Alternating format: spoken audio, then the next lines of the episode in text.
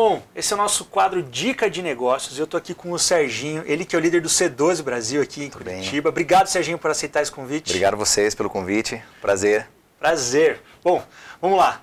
A gente vai falar aqui um pouquinho sobre liderando de forma eficaz e ministrando em meio a mudanças. Bom, Serginho, que dicas práticas você tem pra gente nesse tema de mudança? A gente está vendo um tempo de mudanças, Sem né? dúvida, sem dúvida. O que, que você tem para colocar pra gente aí? É, a gente abordou esse, esse tema justamente pelo momento atual. Né? Sim. Tá todo mundo mudando de alguma forma. Na Sim. empresa, em casa, a forma de trabalhar, home office, não.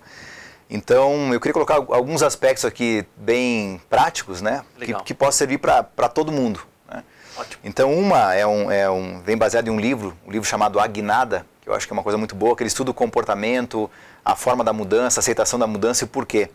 E esse livro, ele conclui que a, como nós reagimos à mudança, é porque nós temos uma divisão no cérebro, né? E essa divisão ele chama de o condutor e o elefante. Então nós temos sempre um condutor que vai precisar de direção, vai precisar de dados, estatísticas, vai precisar do porquê que está mudando, ele vai entender a mudança e, e- e ele vai seguindo em direção a isso. Mas do outro lado do condutor tem um elefante de 3 toneladas que não se movimenta por dado estatística, mas só se movimenta por motivação. E o que motiva o elefante é amendoim. Então você não consegue carregar o elefante com, com carne, você não consegue carregar o elefante com dados, não consegue carregar o elefante com grito de guerra. Você tem que motivar o elefante. Então acho que é muito importante para o empresário que está aqui saber, tem que mudar? Tem. Você vai ter que explicar para o teu time como fazer? Vai ter que explicar, mas você vai ter que motivar o teu time. Vai ter que dizer por quê. Tem que carregar esse elefante de 3 toneladas que ele não, você não consegue arrastar. Ele tem que vir motivado para alguma coisa. Então, muito importante isso, trabalhar né, na empresa o, a clareza e também a motivação, inspirar na mudança, explicar, estar junto com eles. Ótimo. Então, acho que esse é um, é um ponto bem interessante, né, do, do condutor e do elefante. Tem que mostrar para o condutor, tem que motivar o elefante. É, a outra coisa em relação à mudança também é uma questão de ritmo e forma. Legal. É muito importante observar isso. Então, você está implementando uma mudança, é a coisa certa a fazer, mas você faz da forma errada, de repente impõe para todo mundo, anuncia e sai atropelando, é a coisa certa, da forma errada, vira a coisa errada. Sim. É, então, ter muito cuidado com a forma da mudança, como comunicar, tem que ser bem comunicada, tem que ser construída, e o ritmo da mudança. Então, de repente, agora, tem coisas que serão urgentes, num ritmo muito forte, é rápido. Tem coisas que você vai ter que construir, consolidar na equipe, ter o feedback, ajustar e colocar para ter sucesso no, no, no futuro. Né? Fa- Sobre manobrar um transatlântico, às vezes. né? Às Exato, vezes você vai exato. ter que mudar de direção. É, mas você vai ter que fazer uma volta maior. Às vezes não, às vezes você está com uma moto que você faz a, a mudança Claro, rápida. claro. Tem que ter essa noção do Claro, então depende do tamanho da equipe, do tamanho da empresa, É. né, do mercado que você está inserido. De repente é um mercado que demora mais, um mercado de contratos, É. ou se é uma, uma venda ali na hora, você pode fazer uma coisa mais rápida. Então, Legal. interessante, né? Então, observar a, a forma de fazer e o ritmo de fazer. né? Ótimo. E por último, o que, que você tem para acrescentar para gente? E, e, a, e a última parte, que é em relação à oportunidade de ministério. Né? Então, tempos de mudança, grandes oportunidades ministeriais dentro da empresa. Ah, todos estão precisando agora de uma palavra. Todos estão precisando de esperança nesse momento, de cuidado. Então, nós temos que lembrar que né, uma, uma corporação é feita de pessoas. Né? Uma companhia, né, do latim é, é comendo pão junto ou compartilhando pão junto, é, é feito de pessoas. Então, nós temos que incluir o fator pessoas na mudança. Legal.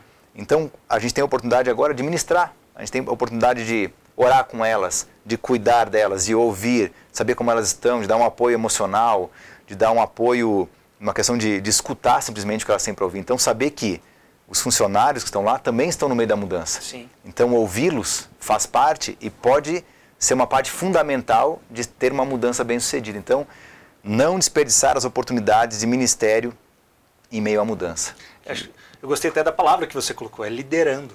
Isso. Porque muitas vezes a gente, a gente tem essa, essa visão empresarial e o chefe não se coloca como um líder. Uhum. Existe uma diferença entre aquele que simplesmente impõe e aquele que se coloca à frente, que tem um time, né? Uhum. Que, que, que é um líder realmente ali, né? Isso, isso. O chefe, né, a gente fala, né, o chefe ele é obedecido, o líder ele é seguido.